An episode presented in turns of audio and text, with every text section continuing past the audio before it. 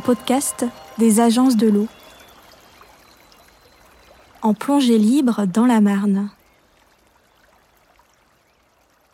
Avez-vous déjà mis la tête sous l'eau pour observer le fond d'une rivière? Avez-vous déjà vu des centaines d'œufs de crapauds formés comme des colliers sur des algues? Anne-Cécile Monnier plonge dans les rivières pour y photographier ces mystérieuses créatures telles que les brochets, les truites, les épinoches, et immortaliser des résurgences souterraines. Elle nous raconte son métier de photographe subaquatique, sa passion pour ce monde du silence et les actions qu'elle mène pour la sensibilisation à la préservation de nos rivières. Évocation d'une plongée inoubliable à l'est du bassin parisien, dans le bleu turquoise de la Marne, principal affluent de la Seine et plus grande rivière de France.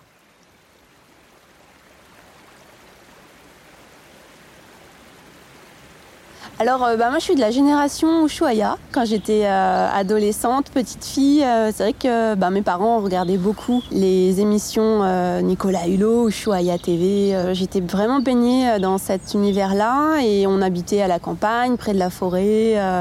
on avait une petite mare à la maison avec des, tritons alpestres. Enfin voilà, j'étais quand même sensibilisée à ça.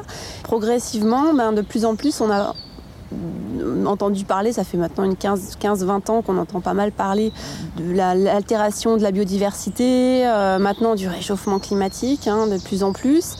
Et euh, c'est vrai qu'on a envie, euh, bah, quand on cherche sa voie dans, ce contexte-là, on a envie d'apporter sa petite pierre à l'édifice et de faire des choses qui ont du sens.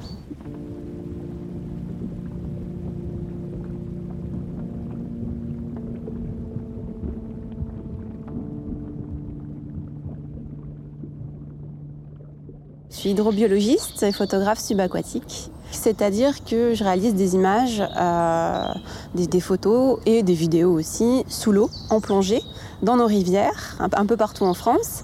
Et c'est venu euh, ben du métier d'hydrobiologiste. J'ai eu envie de communiquer sur la vie de ces milieux aquatiques qui sont très peu connus du grand public finalement. On met rarement la tête sous l'eau dans une rivière.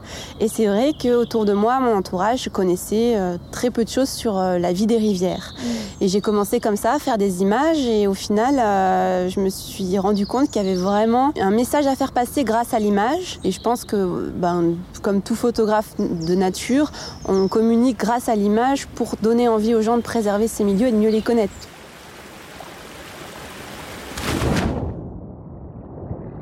Plonger dans la rivière et essayer de faire des images, c'est chercher les meilleures conditions, euh, les plus beaux paysages aquatiques pour pouvoir euh, vraiment mettre en valeur ces milieux. C'est pas partout hein, qu'il y a des, beaux milieux propres et euh, en bon état. Donc tout le challenge, c'est justement de trouver ces bonnes conditions et ces milieux favorables pour faire de l'image. Ça demande euh, euh, un équipement particulier puisque les eaux sont quand même fraîches et on reste plusieurs heures sous l'eau puisqu'il faut euh, que les poissons s'habituent à votre présence. En fonction des espèces, on n'a pas, pas les mêmes comportements aussi. A des espèces comme la truite par exemple qui vont être très mobiles et très farouches où là il faut vraiment rester statique dans des courants où l'eau est très fraîche. Et des espèces comme le brochet par exemple, là qui est une espèce qui va plutôt rester au même endroit pour chasser à vue euh, des poissons qui vont passer à proximité. Et là, c'est vraiment moi qui vais devoir aller vers lui pour le trouver. Et donc approcher de manière très très discrète, avec des gestes très fins et, vraiment pour pouvoir approcher au plus près les, les poissons. quoi.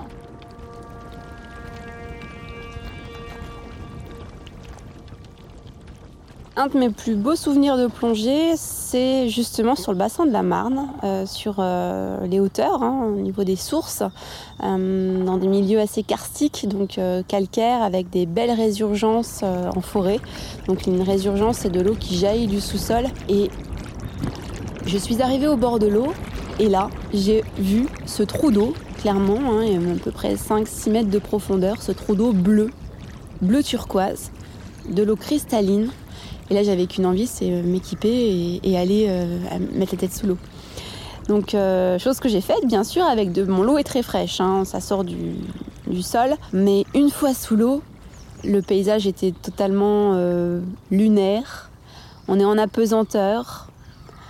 Il n'y a aucun bruit, aucun, donc aucun son. on n'a qu'un seul sens qui, est en alerte, c'est la vue, pour vraiment voir ce qui nous entoure et anticiper potentiellement la présence. Des fois, je suis assez surprise. Hein. J'ai une carpe qui me passe devant, ça fait, il fait tout noir d'un coup. je l'ai pas vu parce qu'on a avec le masque, est le, champ de vision est quand même très réduit. C'était assez fabuleux, assez insoupçonné dans un, en plein milieu de la forêt. Euh, et je me suis retrouvée seule dans ce milieu euh, bleu et vert, avec une belle végétation qui se développait, avec une envie, c'est de descendre en apnée à l'entrée de, cette grotte euh, où l'eau jaillissait en fait. Hein. Chose que j'ai faite. C'est un de mes plus beaux souvenirs de plongée en eau douce. Entre les, herbiers verts, l'eau bleue et la pureté en fait. C'est la pureté des milieux, la pureté de l'eau qui que je recherche particulièrement et qui est pas simple à trouver hein, de toute façon dans les rivières en général.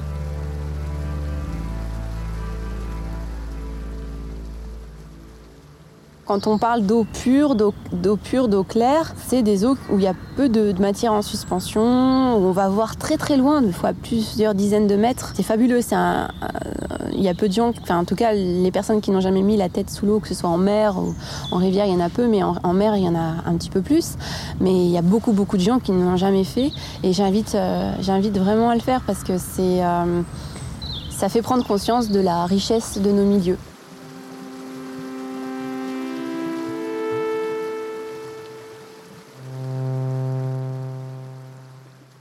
J'ai créé mon association Reflet d'eau douce euh, il y a maintenant 6 ans, parce que c'était en 2015, euh, qui va justement euh, avoir pour objectif de communiquer sur la vie des eaux douces à travers des conférences, des animations dans les écoles, des expositions photos et la réalisation de films documentaires. Donc petit à petit, je me suis formée pour réaliser ces, tous ces supports médiatiques pour parler au grand public à large échelle. Je peux réaliser des actions à la fois auprès du, public adulte, dans le cadre de conférences, de projections de films, comme dans le milieu scolaire.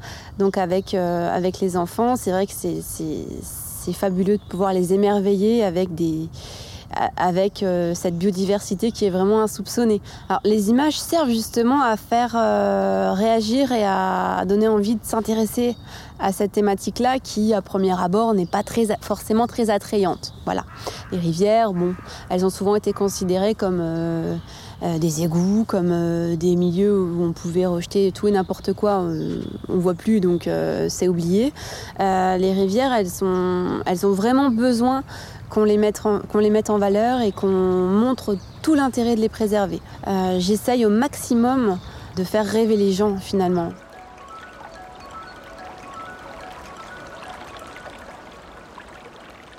La rivière, en fait, c'est euh, un, témoin. C'est un témoin de l'état de nos sociétés. Euh, c'est vraiment le réceptacle de toutes les actions qu'on va mener sur un territoire euh, par rapport à l'aménagement du territoire, par rapport aux différentes euh, activités qu'on va y mener. La rivière, elle va vraiment refléter l'état de, l'environnement aux alentours.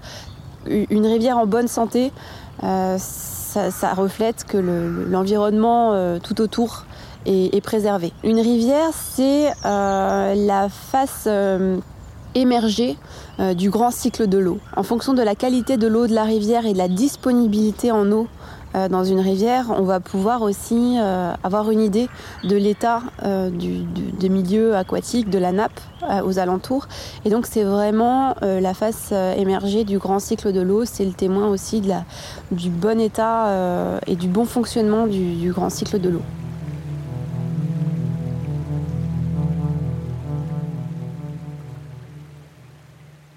Pour voir un avenir des rivières en France, déjà, il va falloir qu'il y ait une vraie prise de conscience de l'intérêt de préserver les rivières et de l'intérêt euh, de préserver ces milieux naturels, non seulement par rapport à, à l'eau, en tant que telle, à la quantité d'eau, mais aussi par rapport à la qualité des milieux. Les rivières rendent des services à nos sociétés depuis toujours. On a toujours eu besoin des rivières, que ce soit pour se déplacer, pour s'approvisionner en eau, etc. L'état physico-chimique des rivières s'est clairement amélioré depuis une quarantaine d'années euh, via le développement de, l'assainissement.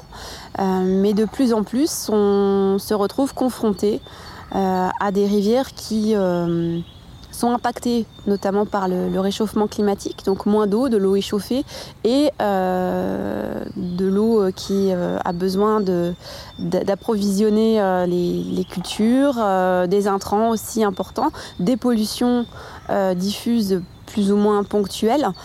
Mais on a toujours un énorme travail à faire sur les rivières pour réussir à, préserver euh, leur biodiversité. Il y a vraiment une prise de conscience, il y a des actions qui sont mises en œuvre euh, partout sur les territoires, hein, par des scientifiques, par des gestionnaires, par des spécialistes des rivières de plus en plus, et c'est vraiment des, métiers qui sont porteurs, qui ont de l'avenir. Après, on a des usages de l'eau et des besoins euh, basiques par rapport à l'usage de l'eau qui sont de plus en plus accrus via le manque de disponibilité lié au changement climatique. L'avenir des rivières... Je pense qu'il faudra vraiment allier à la fois la, la, gestion de la qualité et la gestion de la quantité de la disponibilité en eau. Nos sociétés en dépendent.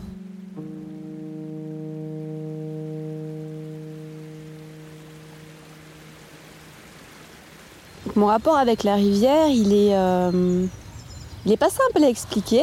Ce que j'aime en fait, avant de m'immerger dans un milieu, c'est le mystère, c'est ne pas savoir ce que je vais rencontrer et ne pas savoir non plus dans quel environnement je vais évoluer, puisque euh, une fois qu'on met la tête sous l'eau, qu'on a les yeux euh, de l'autre côté de la surface, c'est totalement insoupçonné. Hein. Depuis la, berge, on ne peut pas s'imaginer en fait ce qu'on peut, peut voir. C'est une vie totalement différente. Et moi, ce que j'aime, c'est à la fois les milieux courants, avec euh, donc, du courant vif, euh, et, des poissons qui sont assez actifs, avec plein de, petites choses à observer, parce que c'est vrai qu'on a souvent la enfin, le, conscience euh, de la présence des poissons, euh, mais on a moins conscience de la présence des petites larves d'insectes, des petits, de tout, de ce qu'on va pouvoir retrouver sur le fond des rivières, dans des rivières très propres avec des galets et un écoulement de l'eau assez important. C'est vrai que c'est assez intéressant à observer. Euh, moi, je peux rester des heures euh, dans 50 cm d'eau euh, aller observer euh, des crapauds euh, en train de pondre leurs œufs ou une épinoche qui va garder son nid. C'est un petit poisson qui fait 3-4 euh, cm maximum. Le mâle va protéger son nid des prédateurs potentiels qui pourraient venir manger ses œufs. Et en fait, ce qui est assez rigolo à regarder, c'est que c'est un tout petit poisson, mais qui est assez énervé, qui s'appelle épinoche parce qu'il a deux, trois épines sur le dos qui vont se dresser dès qu'il va vouloir protéger son nid. Et des poissons qui font jusqu'à 20 fois sa taille, euh, ça lui fait pas peur. Ils foncent droit dessus et du coup ils s'en vont. donc c'est assez marrant à regarder. Un petit poisson un peu énervé comme ça, mais tout petit, donc il faut qu'il soit vigilant.